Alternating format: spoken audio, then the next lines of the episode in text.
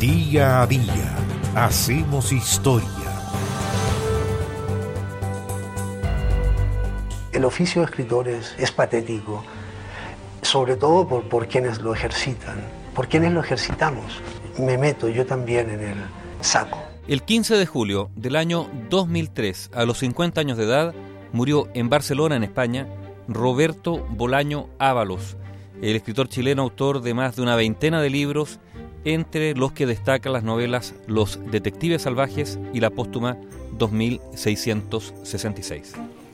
Roberto Bolaño había nacido en Santiago el 28 de abril de 1953 y su infancia la pasó en distintas ciudades de Chile, Quilpué, Cauquenes, Viña del Mar y particularmente Los Ángeles, en la provincia del Biobío, donde vivió la mayor parte de sus primeros años. El padre, León Bolaño, era camionero y boxeador, y su madre, Victoria Ábalos, una profesora. Fue su madre, que había visitado México en algunas ocasiones, la que convenció a su esposo de irse a vivir juntos a Ciudad de México.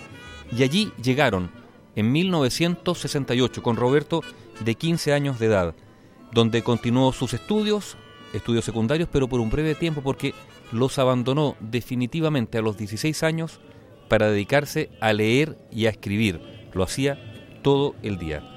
El año 1973, en un arranque de idealismo político, Roberto Bolaño volvió a Chile en el mes de agosto, poco antes del golpe militar, para apoyar al gobierno de Salvador Allende. En Chile, después del golpe, aprovechó de visitar a sus parientes en Los Ángeles, Mulchen y Concepción. Sin embargo, ya con los militares en el poder, fue detenido en noviembre en un bus cuando se dirigía desde Los Ángeles a Concepción.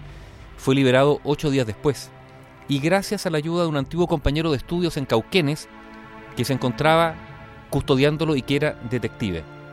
Sobre esa experiencia se basa su cuento Detectives, publicado en llamadas telefónicas y donde aparece el alter ego literario de Bolaño, que es Arturo Velano. Después de esa experiencia abandonó Chile. Ya de regreso en México conoció a los que se convertirían en sus mejores amigos, los poetas Mario Santiago Papasquiaro, nombre artístico de José Alfredo Sendejas Pineda, y el chileno, también poeta, Bruno Montané, a quienes Bolaño representaría respectivamente mediante los personajes de Ulises Lima y Felipe Müller en su premiada novela Los Detectives Salvajes. Con ello fundó un movimiento de vanguardia literaria que bautizaron como infrarrealismo. A mediados de la década de 1970, la madre de Bolaño se fue a vivir a España, su padre se quedó en México formando una nueva familia. Y el año 77 Bolaño partió a Europa y como su madre estaba enferma en Barcelona, fue a acompañarla y se quedó definitivamente en Cataluña. Para subsistir en esa época, Bolaño trabajó en múltiples oficios, lavaplatos, camarero, recolector de basura, vigilante nocturno de camping, vendimiador. En paralelo, claro, siempre escribiendo. Todas esas experiencias se convertirían más adelante en materia literaria. La escritura de Bolaño tiene por lo tanto mucho de autobiográfico. Fue una etapa de mucho esfuerzo y dificultades económicas. Recién en 1984 publicó su primera novela, Consejos de un discípulo de Morrison a un fanático de Joyce. Ese mismo año lanzó La senda de los elefantes y tuvo premios con eso, premios que le permitían subsistir. Participaba en concursos literarios para obtener premios y subsistir. El año 1985 se casó con Carolina López, con la que tuvo dos hijos, Lautaro y Alexandra, y fijaron su residencia en Blanes, un pueblo costero cercano a Barcelona. El año 93 publicó Los perros románticos y una novela titulada Pista de hielo. Tres años después presentó sus obras La literatura nazi en América y Estrella distante, y en 1997 su primera compilación de cuentos llamada Llamadas telefónicas. Fue 1998 el año del reconocimiento para Roberto Bolaño.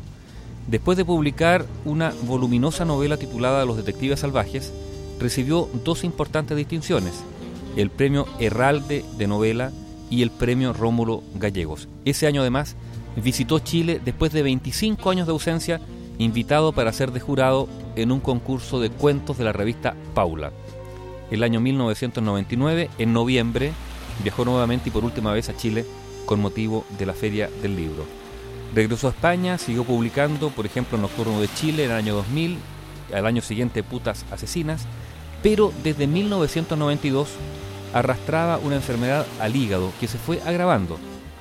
El 1 de julio del año 2003, Carmen Pérez de Vega, su pareja desde hacía algún tiempo, lo llevó urgentemente desde Blanes al Hospital Universitario Valle de Hebrón en Barcelona y allí fue internado.